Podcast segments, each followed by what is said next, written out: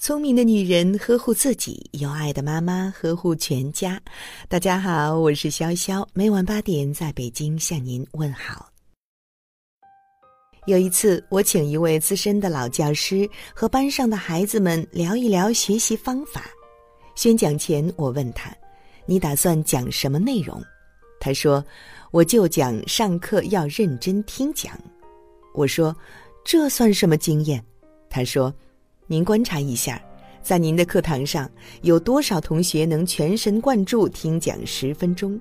有多少人能认真听讲二十分钟？最后一节课四十分钟全神贯注的一定是个位数，这样的同学想学习不好都不可能。这件事儿对我的触动很大。此后的几年教学中，我也真切的感受到，成绩好的孩子都很专注。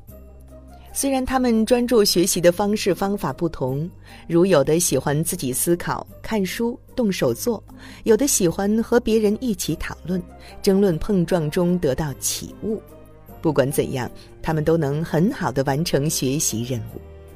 而成绩相较弱一点的孩子，上课的前五分钟是认真的、安静的，五分钟后就状况百出了。有的聊天，有的玩游戏，有的走神儿，还有的打瞌睡。经老师反复提醒，大部分学生能再收起注意力听讲五分钟，五分钟后就又开始出现状况了。我还发现，这种注意力不集中情况似乎是个顽疾，无论老师怎样管教，很大一部分同学就是改不了。长期观察后，我总结。能否定心专注于一件事，是造成学生学习差异的重要原因。成绩优秀的学生大多能专注于某一件事。我与学生家长沟通，了解他们在家的表现。成绩优异者在家里做事都目标明确、有条不紊，都有固定的时间完成作业。而且在做作业时，往往能一做几个小时，不受外界干扰，直至完成。而学习困难的学生，则无论是家长盯、请家教，也不能让他们认真的、安静的做事情。所以，做任何事情，专注都是成功的基础。专注习惯大部分是从小养成的。再进一步与家长深入交流，探讨上述现象的成因，我发现，专注习惯大部分是从小养成的，如老师的多次激励，自我亮点受到肯定后，逐渐固化为一种优良的习惯；再如家长的最初严管，他律逐渐转化为自律；还有从小爱读书迁移为专注学习等等。总之，从幼儿园到小学是这一习惯养成的最重要的时期。不能专注学习者，要么小时候有多动倾向，要么受到过某位老师或家长的负面评价，甚至是一次自尊心严重受伤的批评，导致孩子不能专注学习的触发点，尽管多样，但有一点都是普遍的。那就是孩子在成长的关键时期，家长、教师的教育没有及时跟上。孩子好比小树，什么时候浇水、施肥、剪枝，都是有很强的时效性的。过期再补，作用就微乎其微了。如何培养孩子专注力？良好的专注力是孩子今后学习的有力保障。为了让孩子从容地做完他投入的工作，作为家长，我们有什么办法可以帮助孩子培养专注力的呢？下面和大家分享培养孩子专注力的五种方法，供家长参考。一、定量学习，让孩子在规定时间内分阶段完成学习任务，改定时为定量。如果孩子能够专心完成，父母要给予一定鼓励，并让他休息五至十分钟，再以同样的方式完成下面的学习。当孩子能够做得很好时，可逐步延长一次性集中做题的时间，要求孩子在审题的过程中自己把题目的要求条件用笔勾出来，以防止走神出错。这些都可加强孩子的自信，让他感觉我能自觉集中精力做好一件事。二，鼓励孩子培养兴趣，平时多鼓励，不干扰孩子做好他喜欢做的事情。当孩子专注于做他的小手工制作或观察小动物而忘记了吃饭时，父母切记不要干扰孩子，而是耐心的等他把工作完成。要知道，孩子沉浸于他的兴趣，同时就是在无意中培养自己的注意力呢。三，减少唠叨和训斥，要尽量减少对孩子唠叨和训斥的次数，让孩子感觉到他是时间的主人。教孩子学会分配时间，当他在相对短的时间内集中精力做好功课，便有更多的时间做其他事情。孩子学人自己掌控时间，有成功的感觉，做事会更加自信。四，大声读书，大声读书有利于训练注意力。每天安排一个时间，让孩子选择他们喜欢的小文章，大声为父母朗读。这是一个使孩子口、眼、脑相互协调的过程。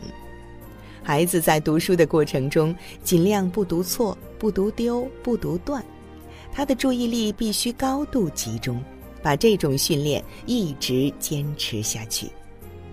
五，一次只做一件事，让孩子一次只做一件事情。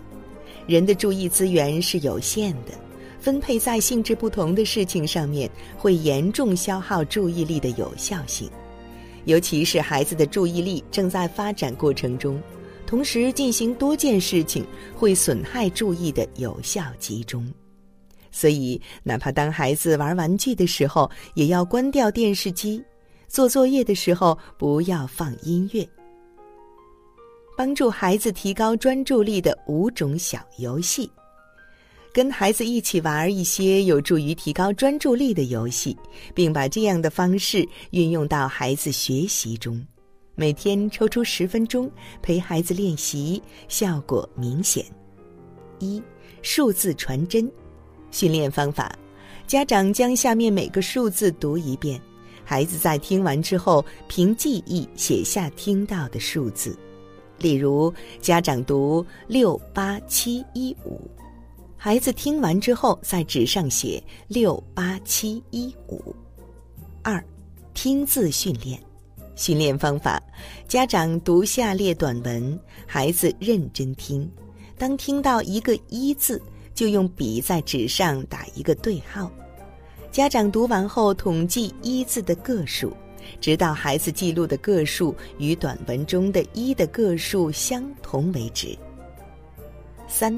词语思维训练方法：家长每念一个词语，孩子认真听。当听到电器，就马上举起右手；当听到学习用品，就马上举起左手。四，按顺序找数字。这里给大家介绍一种在心理学中用来锻炼注意力的小游戏，在一张有二十五个小方格的表中。将一至二十五的数字打乱顺序，填写在里面，然后以最快的速度从一数到二十五，要边读边指出，同时计时。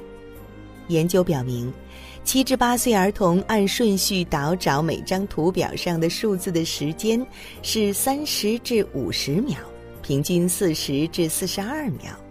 正常成年人看一张图表的时间大约是二十至三十秒，有些人可以缩短到十几秒。可以自己多制作几张这样的训练表，每天训练一遍，相信注意力水平一定会逐步提高。五，玩开火车游戏，这种游戏要三人以上，一家三口就可以完成。当然，如果有爷爷奶奶或其他参加，那就更好了。为了叙述的方便，现以三人为例。方法是：三人围坐一圈，每人报上一个站名，通过几句对话语言来开动火车。如父当作北京站，母当作上海站，孩子当作广州站。父拍手喊：“北京的火车就要开！”大家一起拍手喊：“往哪儿开？”父拍手喊：“广州开！”于是，当广州站的儿子要马上接口：“广州的火车就要开！”大家又齐拍手喊：“往哪儿开？”儿子拍手喊：“上海开！”这样，火车开到谁那儿，谁就得马上接得上口。火车开得越快越好，中间不要有间歇。这种游戏由于要做到口耳心并用。